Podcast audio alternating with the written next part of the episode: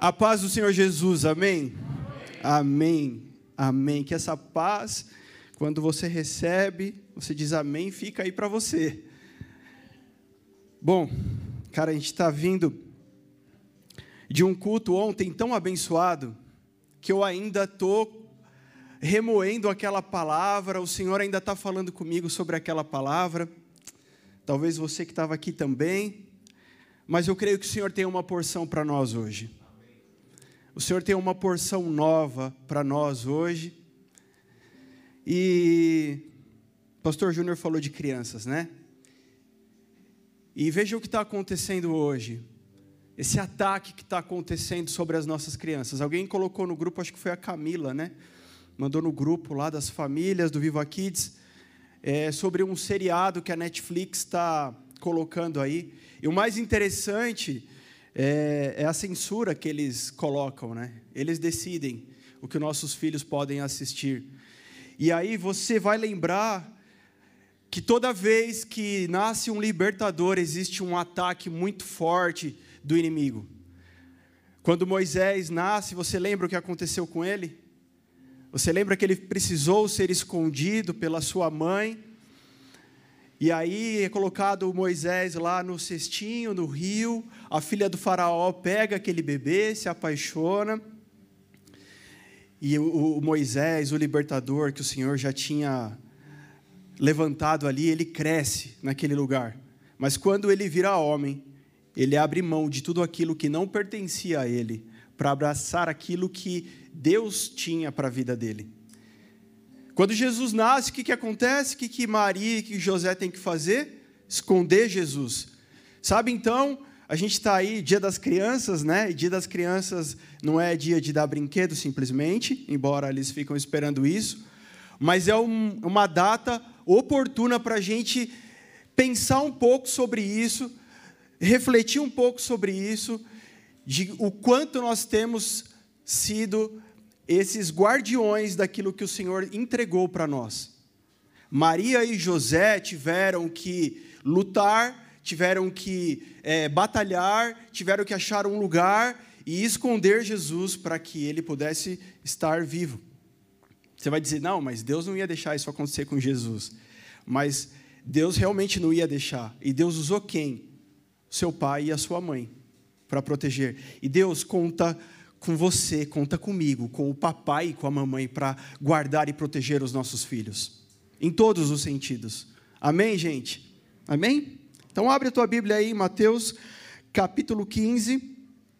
Nós vamos ler a partir do versículo 21. E na semana passada você vai se lembrar que o pastor Júnior trouxe uma palavra para nós aqui e ele contou sobre Raabe e ele, ele trouxe uma palavra que veio de encontro, veio, veio é, de encontro ao nosso coração, nos instigando a uma vida de fé. Porque Raabe, né, por fé, ela, ela tem coragem de ir contra tudo e contra todos. Essa mulher entrou para a história. Essa mulher entra para a história de Jesus. E se você ler lá em Mateus a genealogia de Jesus, você vai encontrar o nome dessa mulher, que outrora era só uma prostituta, era só alguém que estava é, no templo pagão para ofertar sacrifícios sexuais. E essa mulher, então, ela é uma das que estão na linhagem de Jesus, porque ela agiu por fé, algo aconteceu. Então, Diga assim para quem está aí do teu lado enquanto toma uma água: fé para romper. Ah, isso aí, vocês não estão querendo me ajudar, né? Não vou pregar então. Fala aí com voz de gente grande: fé para romper.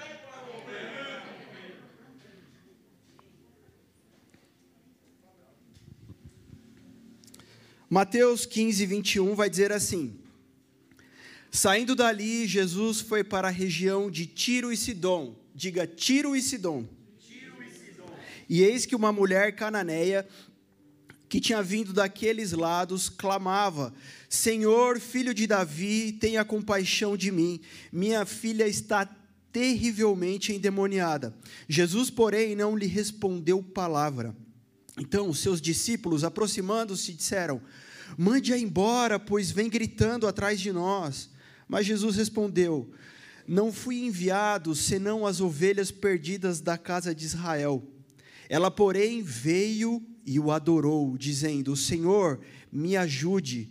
Jesus respondeu: Não é correto pegar os pães dos filhos e jogá-lo aos cachorrinhos.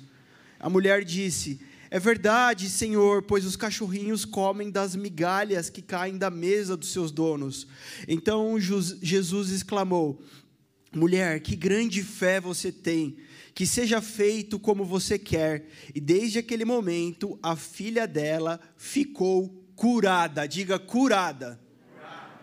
Porque ela teve fé, Jesus então se move em favor dela para dizer: que grande fé você tem.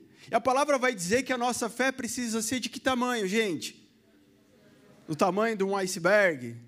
Não tamanho do Maracanã, não, do tamanho de um grãozinho de mostarda. Né? E se eu não estou errado, o Gideão e a Aline colocaram no convite de casamento deles, hein? Estou bom de memória, né, Ari? Na lembrancinha, colocaram um grão de mostarda e realmente é bem pequenininho. Sabe, mas Jesus olha para essa mulher e fala: que grande fé. Assim como na semana passada, de novo, o Senhor deseja falar conosco sobre isso. O Senhor está nos levando, igreja, para um tempo de exercer a nossa fé. Amém, gente? Eu quero que você, é, sabe, produza, enquanto eu estou pregando, é, aquilo que está dentro de você. Porque a fé vem pelo ouvir. Nós, crentes, comemos com o ouvido. Você se alimenta com o que está, você está ouvindo. Mas a palavra também vai dizer que o que contamina é o que sai de dentro, que sai da boca, não é o que entra pela boca, é o que sai.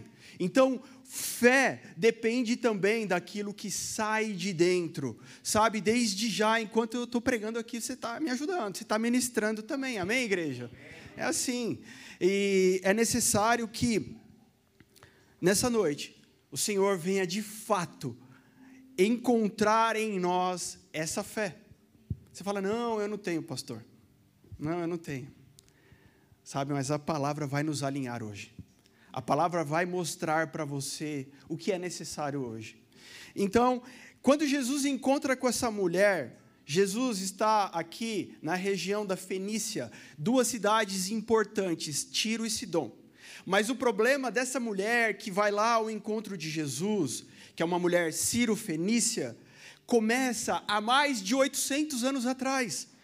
Então você que hoje está sentado aqui, ouvindo eu pregar e falando assim, mas o meu problema se arrasta há muito tempo. O meu problema vem de coisas do passado. O meu problema, o que realmente me limita, o que realmente tem, sabe, o que tem me segurado, o que tem me travado, o que tem sido a minha tampa, é, ah, são coisas de muito tempo atrás que não foram resolvidas.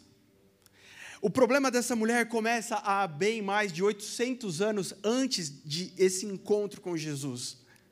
Porque o que acontece? Qual é a história que essa mulher carrega? Porque você, quando lê isso, você meio que se choca. Porque aquele Jesus amoroso, aquele Jesus que cura, aquele Jesus que, que, que faz o, o cego enxergar, que faz o paralítico andar, esse Jesus, quando se depara com essa mulher, ele fica mudo. Não é estranho isso, gente? Não é estranho que Jesus fique quieto, não fala nenhuma palavra, porque ela chega com algo aparentemente legítimo, ela chega com uma demanda importante. Jesus, a minha filha, ela está horrivelmente endemoniada. Então, a primeira coisa que eu preciso te falar hoje, o que move o coração de Jesus não é a nossa demanda. O que vai mover o coração de Jesus não é o tamanho do seu problema porque alguém fala assim: ah, o meu problema é muito grande, eu preciso de uma prioridade de Jesus, eu preciso de uma prioridade do céu. Deixa eu te falar algo: o que move os céus, o que move o coração de Deus, não é o tamanho do seu problema. O problema dessa mulher era grande, era terrível. Mas ela carregava uma história muito antiga sobre os seus ombros. Lá no passado, povo de Israel, Davi, Salomão, eles fizeram aliança com reis de Tiro. Por quê? Porque havia a construção do templo, e em virtude da construção do templo, é, a, o rei de Tiro fala assim: Olha, eu posso ajudar vocês com madeira, e era algo que eles necessitavam. Madeira e mão de obra. Então, o que, que acontece? Um intercâmbio ali. É, o rei de Tiro manda madeira, o rei de Tiro manda mão de obra, ajudando a construção do templo, e em troca disso, o que, o que Israel ofertava para Tiro? Ofertava é, cereais, mantimentos, é, coisas, alimentos que eles necessitavam. Até aí está tudo bem. Até esse ponto da história parece muito bom, uma aliança muito legítima. Mas deixa eu te falar, e Deus com certeza quer falar isso para alguém hoje, se não é para muitos alguém aqui hoje.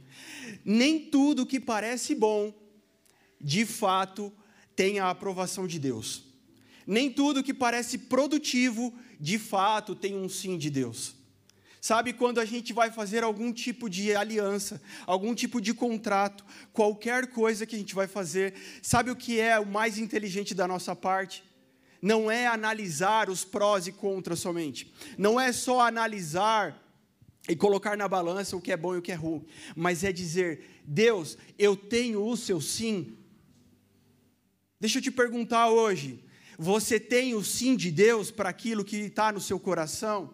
Para o seu intento, você tem o sim de Deus? E o mais importante de tudo é que você receba esse sim de Deus. Ou o mais importante de tudo é que você venha receber um não de Deus, porque esse não de Deus será uma proteção para a sua vida. Quantas vezes a gente recebe um não, um silêncio, um espera de Deus, e como filhos mimados, começamos a, a debater, começamos a espernear, porque precisamos arrancar um sim de Deus. Em nome de Jesus, hoje eu preciso te dizer: não queira arrancar um sim de Deus, mas espere por Ele. Amém? E se você vier a receber um não, se você vier a receber um silêncio, um espera, saiba, isso é proteção para a sua vida. Ah, vamos nos mover em fé, precisamos dar passo de fé, precisamos avançar, precisamos construir, precisamos fazer tantas coisas. Mas, igreja, nós não vamos nos mover se o Senhor não for conosco, nós não vamos nos mover se o Senhor não der um sim. E o problema dessa mulher que ela carrega é de séculos de história de guerra. Então, uma aliança que parecia ser tão benéfica, um pouco mais à frente, um pouquinho mais à frente, o, o, o sucessor do rei Irão, olha o nome, Bet Baal, ele vai fazer uma aliança com Israel de um jeito muito, muito singular. Porque existe um rei chamado Acabe.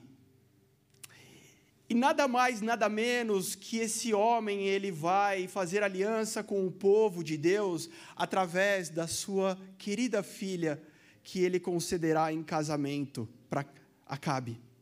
Uma moça graciosa, nada mais, nada menos do que chamada Jezabel. E você sabe quem é Jezabel? Jezabel é apontada como aquela que introduziu a idolatria, o culto a Baal em Israel. Então, o que Deus tinha dito em Êxodo 20, o que Deus tinha dito lá em Deuteronômio, capítulo 5: Eu sou o Deus de vocês, que tirei vocês do cativeiro, não tenham outros deuses além de mim. Não adorem outros deuses. Naquele momento, é quebrado. Naquele momento, então, através daquele casamento, aquela aquela idolatria começa, porque Baal é um Deus, então a gente começa a adorar e aos pouquinhos vai. E no meio do povo de Deus começa então o culto a Baal.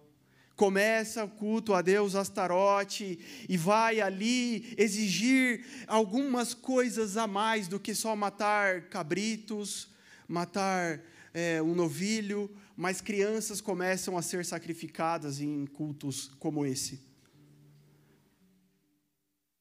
Então, aquele povo, oriundo de Jezabel, oriundo de Sidom, é um povo que o povo de Deus tem distância.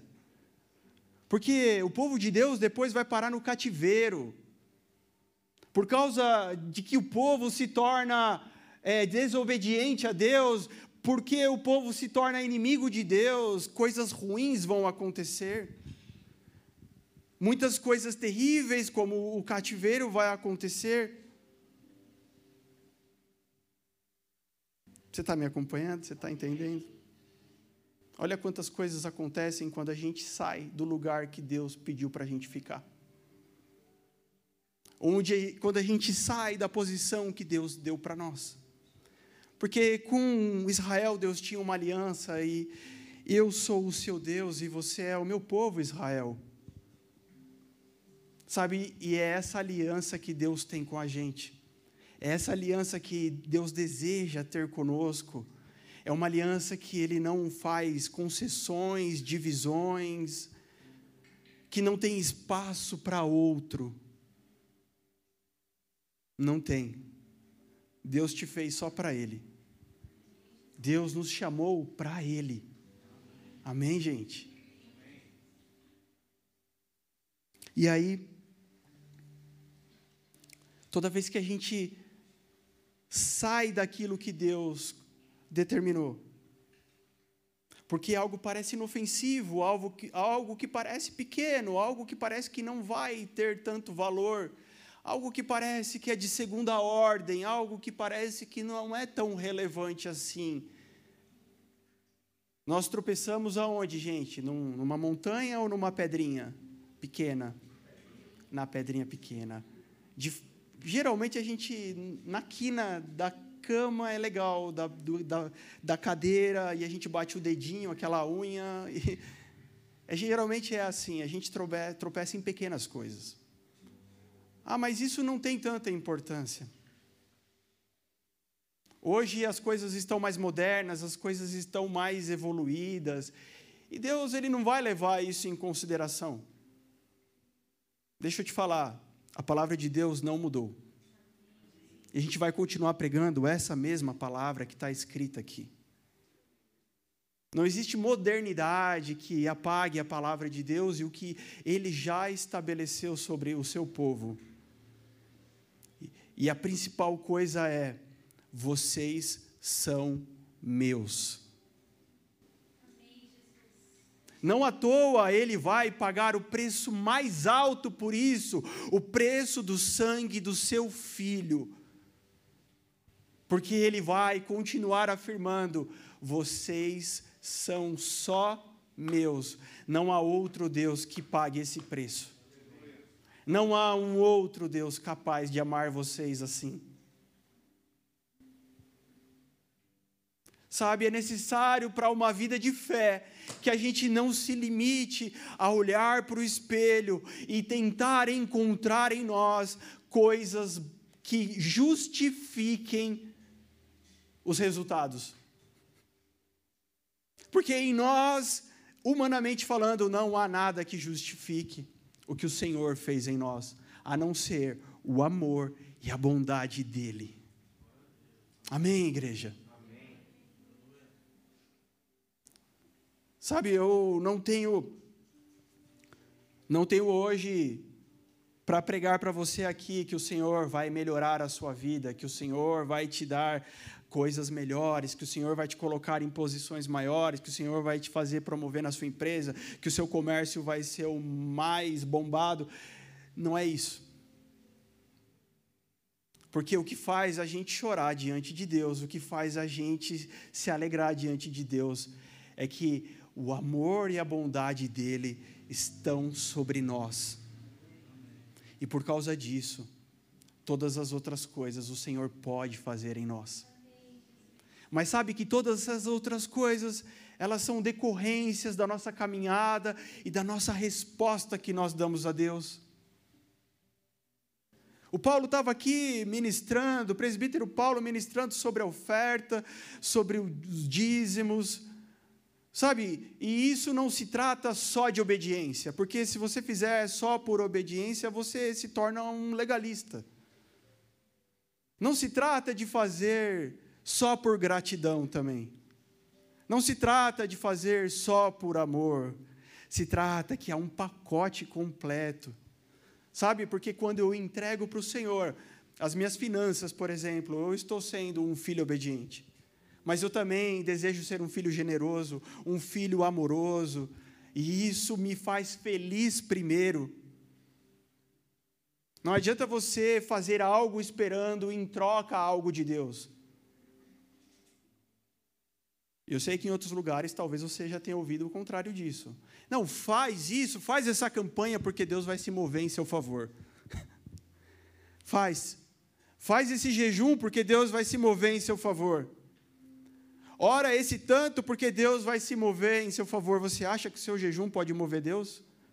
Você acha que a sua quantidade de oração pode mover o, braço de Deus, o coração de Deus? Você acha que as tuas obras podem mover o coração de Deus? A palavra vai dizer que nossos atos de justiça são considerados como o quê? Como trapos imundos. Não, pastor, mas eu tenho me esforçado para ser alguém melhor. Eu tenho me esforçado, já faz umas duas semanas que eu não bato na minha mulher. Já faz umas duas semanas que eu não falo palavrão, eu estou me esforçando. Nossa, eu distribuí cesta básica lá para a família carente. Meu querido, a Bíblia vai dizer que todas as nossas boas obras de justiça são como pano sujo para Deus. Se não for a graça, a misericórdia dele sobre nós, operando em nós primeiro, não há valor, porque tudo é dele, tudo vem dele, e tudo é para Ele. Amém? Então se trata daquilo que, não que simplesmente fazemos, mas por que fazemos. Em Josué capítulo 7, vai falar sobre o pecado de Acã. O povo invade Jericó e Deus fala assim: Eu não quero nada dos despojos, nada dessa riqueza. Toda a riqueza de Jericó deve ser destruída, não serve para mim. Ah, mas por que Deus? Josué não vai contender com Deus e falar por que Deus. Missão dada é missão cumprida. Mas Acã, esse homem, ele deixa o seu coração se corromper. Ele vai lá e pega algumas coisas e esconde na sua tenda. E sabe o que acontece? Deus vê aquilo e Deus se desagrada daquilo. E aí o, o, o, o povo vai para a batalha, vai para uma próxima cidade, vai para Ai.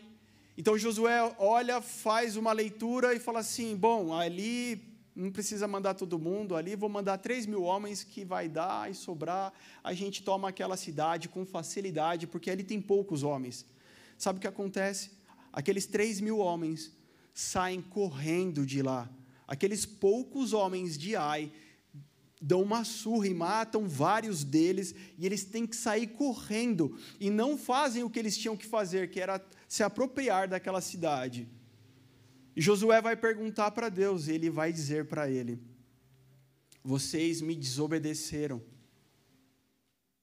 E aí, Deus vai levar o entendimento de de Josué para que ele chegue até Acã. E Acã, então, ele, sabe o que ele faz? Ele fala toda a verdade. Olha, infelizmente, realmente, eu fiz errado. Eu peguei aquilo que não era para pegar.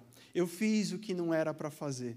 Então, ali, a coisa não era igual hoje, né? Que aí, o pastor ia falar, não, meu filho, tá bom, a gente vai te tratar, então. Aí ele foi tratado, ele foi apedrejado, ele e os seus e eles morreram ali naquele lugar. Uma boa, uma boa dica, pastor. Quando alguém faz, fizer o que não é para fazer, a gente taca a pedra. Brincadeira, gente. E ali, ah, e dali eles recebem, eles recebem tantas pedras ali que eles fazem um monte com aquelas pedras. E ali eles erguem um altar e aquilo fica para a memória, um lugar de tristeza, um lugar de desolação. Sabe? Não é esse lugar que Deus nos chamou para habitar. Não é esse lugar que Deus nos chamou para viver. Quando nós desobedecemos a voz de Deus, quando nós não damos crédito ao que Deus está falando. Deixa eu te dizer alguma coisa aqui séria. Talvez nós pensamos que tudo fica parado e estático. Bom, eu não vou obedecer a Deus e vamos deixar do jeito que está. Mas existe um segredo: no mundo espiritual não tem pausa. O mundo, o mundo espiritual está em movimento. O mundo espiritual está em movimento, meu querido, e hoje eu sinto da parte de Deus aqui o Senhor nos chacoalhando sobre isso.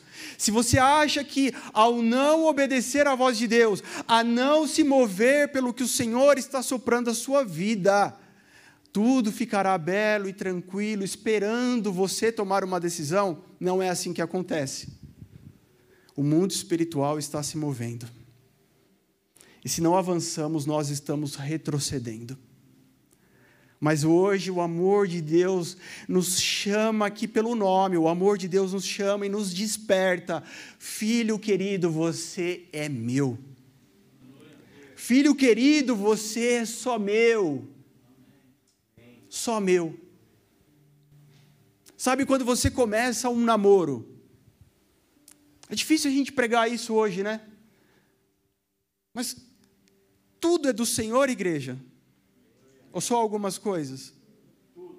Tudo. Quando você começa um trabalho, é do Senhor? Quando você começa um namoro, é do Senhor? Quando você começa uma empresa, ela é do Senhor? Então é necessário que o Senhor não venha a se moldar a aquilo que nós estamos fazendo. Deus, olha só, eu estou fazendo esse negócio aqui, então vem comigo. Deus não vai com você. É nós que vamos com Ele. É nós que entendemos o que o Senhor está dizendo, o que o Senhor está soprando e os seus estatutos eternos. Sabe, hoje é um dia que nós celebramos o seu nome, porque ele não está morto, ele vive. E quando nos assentamos na mesa, não é para lamentar a morte de Jesus, mas é para celebrar a sua vida. Jesus está vivo e ele vive dentro de mim e dentro de você. Por isso seremos chamados de habitação, de templo. E o que o Senhor está dizendo para nós é: eu desejo habitar, porque você é só meu. Eu não desejo te visitar com bênçãos, eu não desejo te encontrar aos domingos, eu não desejo te encontrar às quartas-feiras, às quintas-feiras, eu desejo habitar na sua vida. E tudo que é meu é teu também.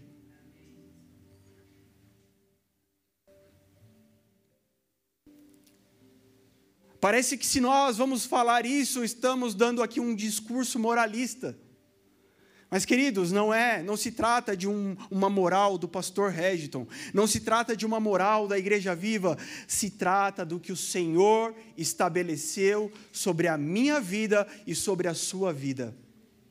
Portanto, tudo aquilo que você vai fazer, você precisa perguntar: Senhor, eu tenho o seu sim? É lógico, gente, que tem coisas que nós já sabemos, tem coisas que já estão gravadas em nós. Você não precisa perguntar para Deus se você pode matar a sua sogra ou não. A resposta será não. Até porque ela é bênção na sua vida. Amém, a minha é. Glória a Deus. Você não vai perguntar para Deus, Deus, posso mentir? Você sabe que mentira é pecado. Você não vai perguntar para Deus se você pode antecipar as, a, a comemoração do seu casamento antes. Não, você já sabe o que é e o que não é. Mas existem coisas mais profundas, onde é necessário entrar no nosso quarto lá, fechar a porta e ouvir Deus falar. Sabe, um irmão nosso, ele não está aqui hoje, não estou vendo, mas ele falou: Pastor, na igreja viva eu aprendi que eu não dependo de vocês para orar lá na minha casa. Eu não dependo dos pastores, eu oro Teve um dia que eu acordei de madrugada com a minha esposa, a gente começou a orar, começou a ministrar, e Deus se revelou lá naquele ambiente, e a gente aprendeu isso na Igreja Viva. Falei, glória a Deus, irmão. Nós abençoamos uns aos outros, amém? Nós esforçamos uns aos outros, nós incentivamos uns aos outros, claro que cada um dentro da função que o Senhor o chamou, amém? Alguém está responsável por liderar e puxar a fila, e essa fila vai andar, e cada um está responsável por uma coisa, mas entre nós nos edificamos e nos instigamos a estar mais perto do Senhor Jesus. E se o relacionamento não for esse, cuidado, está errado. Amém, igreja? O nosso relacionamento enquanto irmãos, membros da mesma comunidade, é de que eu faça o Wellington estar mais perto de Jesus e ele faça isso na minha vida. Amém? Que o Brunão faça a Carol estar mais perto de Jesus e a Carol faça isso pelo Brunão. E que a Carol faça isso na vida da irmã Terezinha e ao contrário também.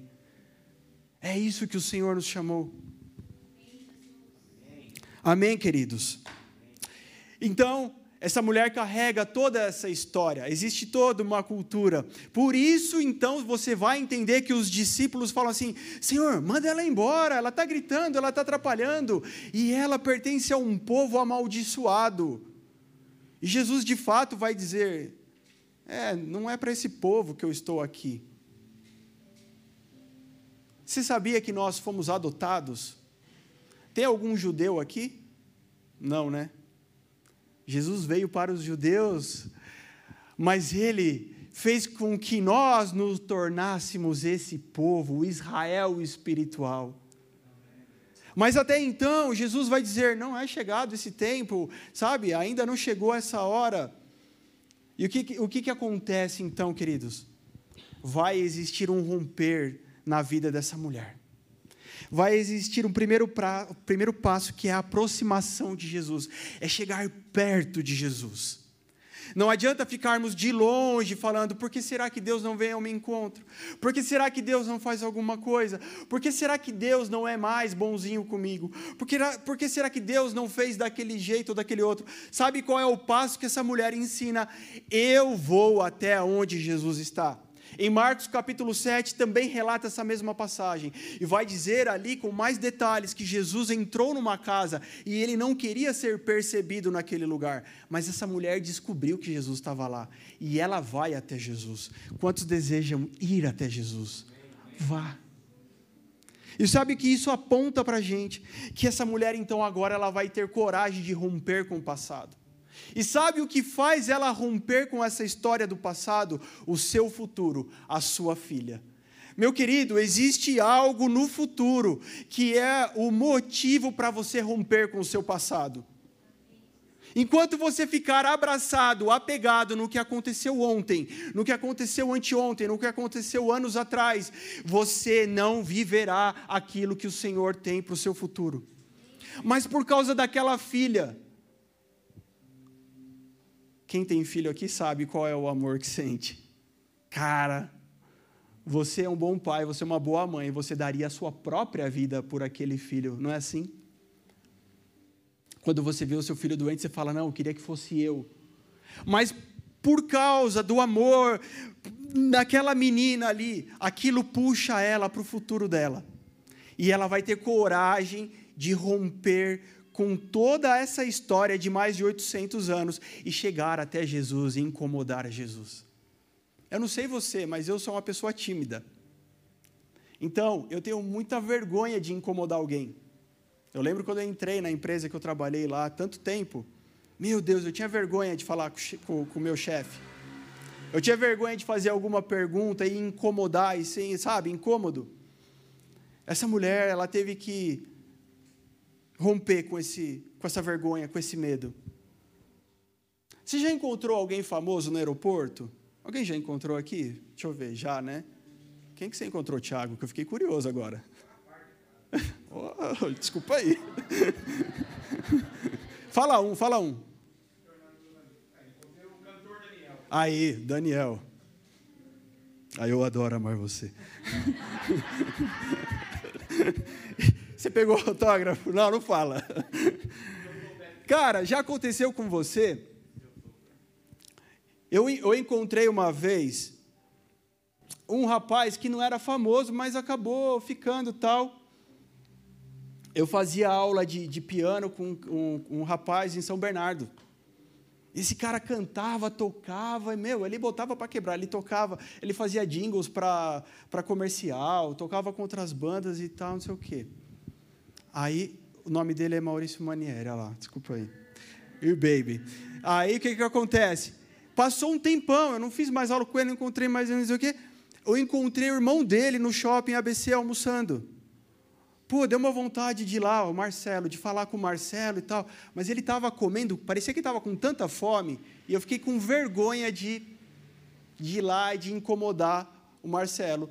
E um pouquinho, uns meses depois, ele faleceu, infelizmente.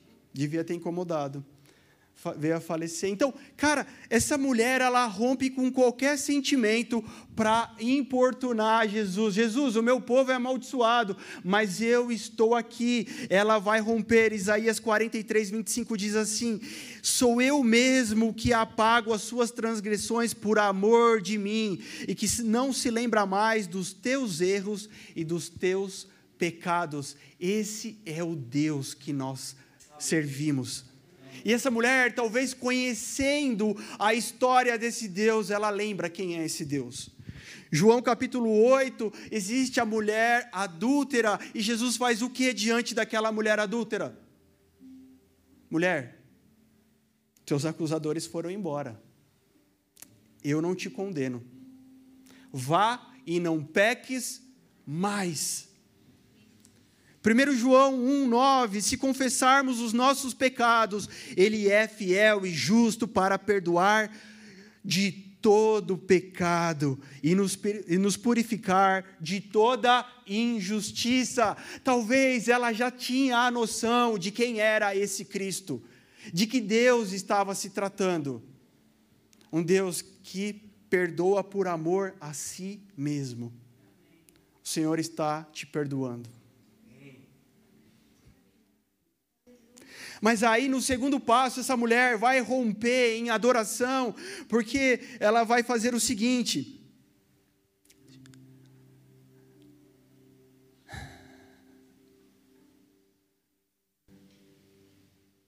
Não fui enviado senão as ovelhas perdidas da casa de Israel. Pô, ela tomou um tabefe.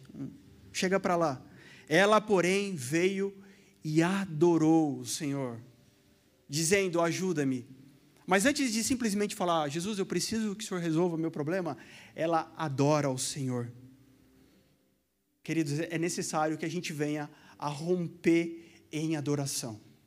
Igreja, o Senhor está nos chamando a romper em adoração.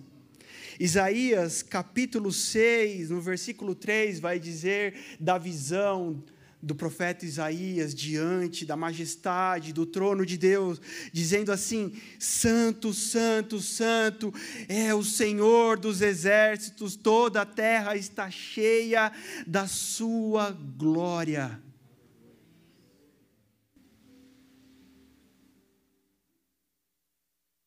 E o que acontece com Isaías?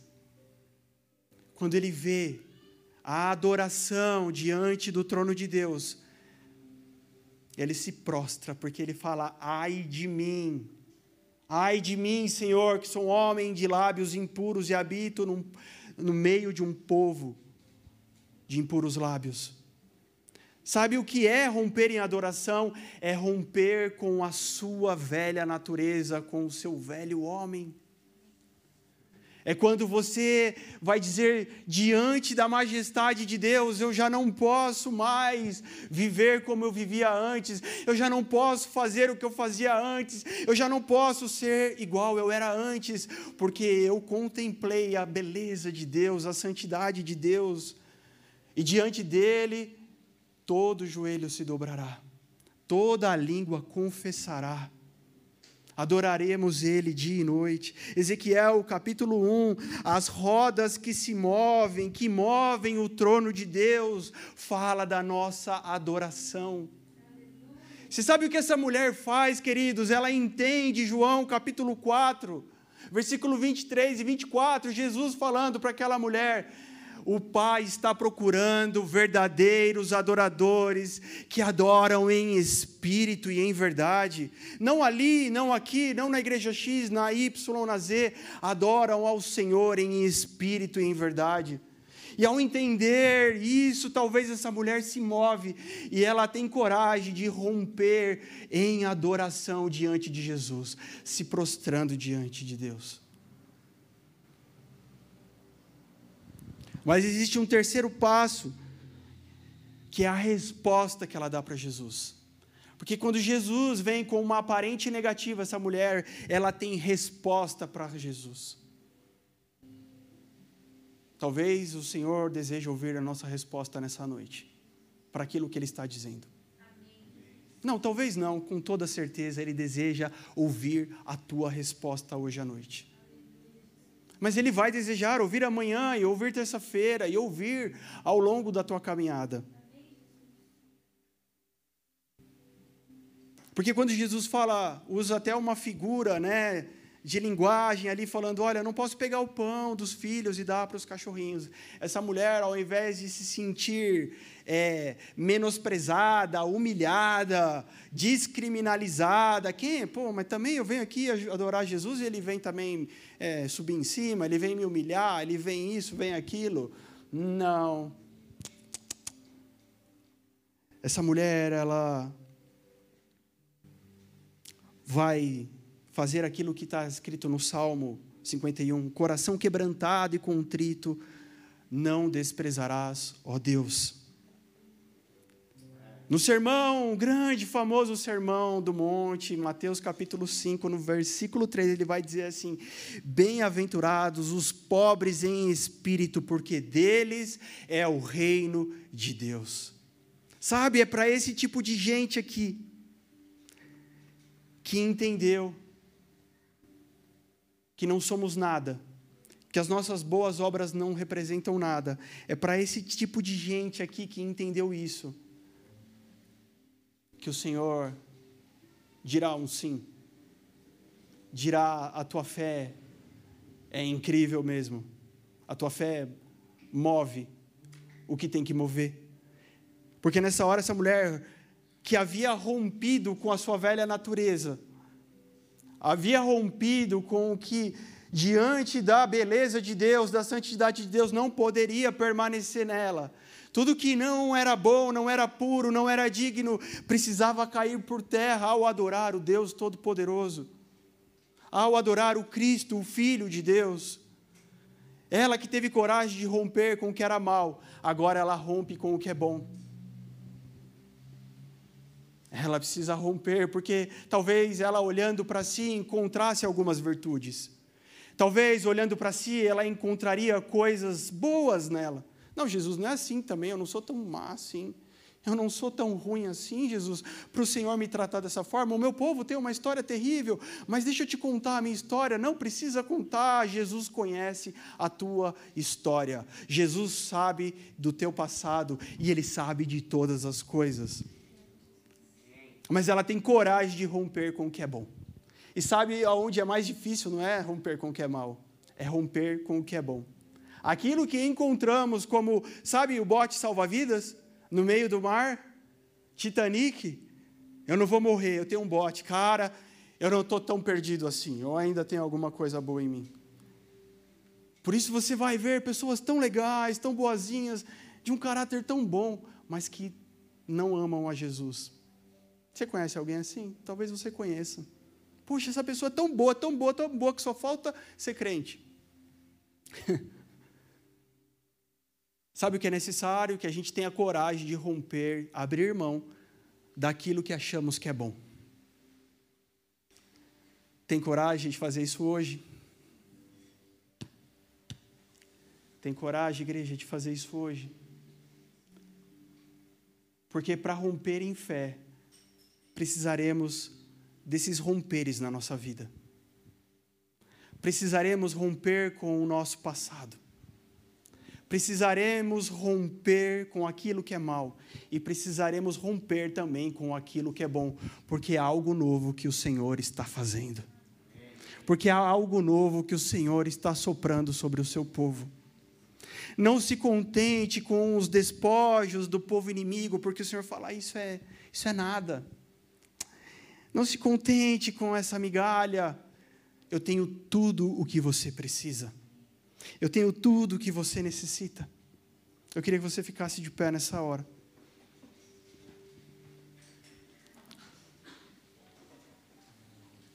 E sabe, o Senhor está nos chamando aqui para essa resposta. Porque eu creio que tem pessoas aqui que falam: Meu, eu carrego uma história que não depende de mim. Eu só cheguei nesse ponto porque outros antes de mim fizeram coisas erradas. Porque eu fui criado de uma forma errada, porque eu vivi de uma forma errada, porque eu fiz de uma forma errada. Mas esse Jesus está aqui hoje para fazer você romper como essa mulher. Talvez alguém não, diferente, fala não, existe existem culpas em mim que eu carrego. Existem coisas em mim que eu carrego. Mas sabe o que o Senhor está dizendo, igreja? Precisamos estar livres. Precisamos estar em pé. Precisamos estar prontos para caminhar nele, para andar com ele sabe? Porque quando falamos vamos viver de fé, a banda pode subir. Quando falamos vamos viver pela fé, é necessário que a gente faça isso com entendimento. É necessário que a gente faça isso sabendo do que estamos falando. Porque senão nos empolgaremos hoje aqui e amanhã estaremos desempolgados. Algumas pessoas são mais constantes, outras, cada um conhece o seu gráfico da vida, emocionalmente falando, sabe? Alguém tem mais facilidade de ser constante, alguém tem mais facilidade de ser uma montanha russa. Então, se você se mover, sabe, pela empolgação de vamos fazer por fé, cara, é necessário entender o que Jesus está falando para nós, igreja. Eu quero te dar uns minutinhos aí para você fechar os seus olhos e dizer: Espírito Santo, me ajuda a romper com o que eu tenho que romper nessa noite. O Senhor deseja mudanças em nós. O Senhor deseja produzir algo real e palpável em nós. O Senhor deseja produzir algo novo em nós, igreja. Não sou eu que vou te empolgar aqui, não sou eu que vou te animar aqui. Se o Espírito Santo não fizer isso,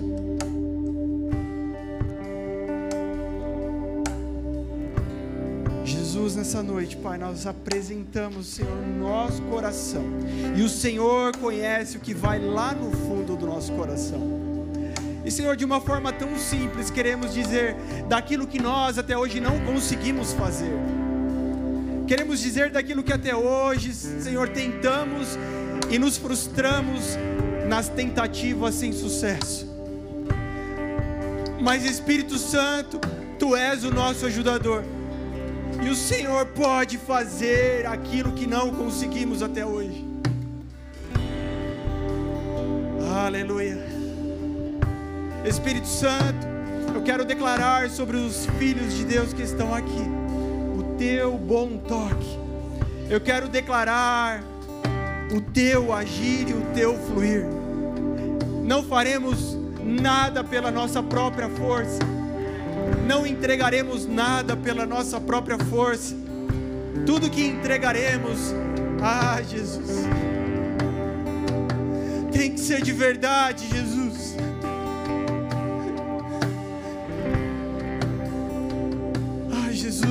Que ser de verdade, tem que ser de verdade, Jesus.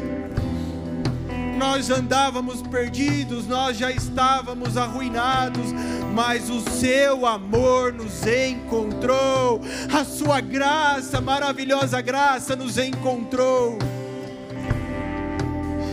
Ababas. Talvez você não esteja vendo com os teus olhos naturais, mas o Senhor está levantando homens e mulheres aqui nesse lugar.